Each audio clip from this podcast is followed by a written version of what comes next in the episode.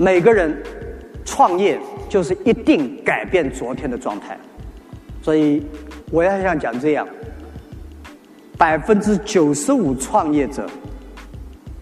死掉就失败了，你连听都没听说；百分之五的人创业，你是看着他死的。啊下来。只有百分之一的人能够成功，而这百分之一的成功的人，一定有个很强的团队，他们互相支持，共同努力，他们乐观，他们改变自己，而你，我可以告诉你，你一定必须做那样，否则你会死在九色虎没有看见的地方。所以，如果你自己不想当老板，找到一个好的创业老板，比方说像阿里巴巴这样的公司。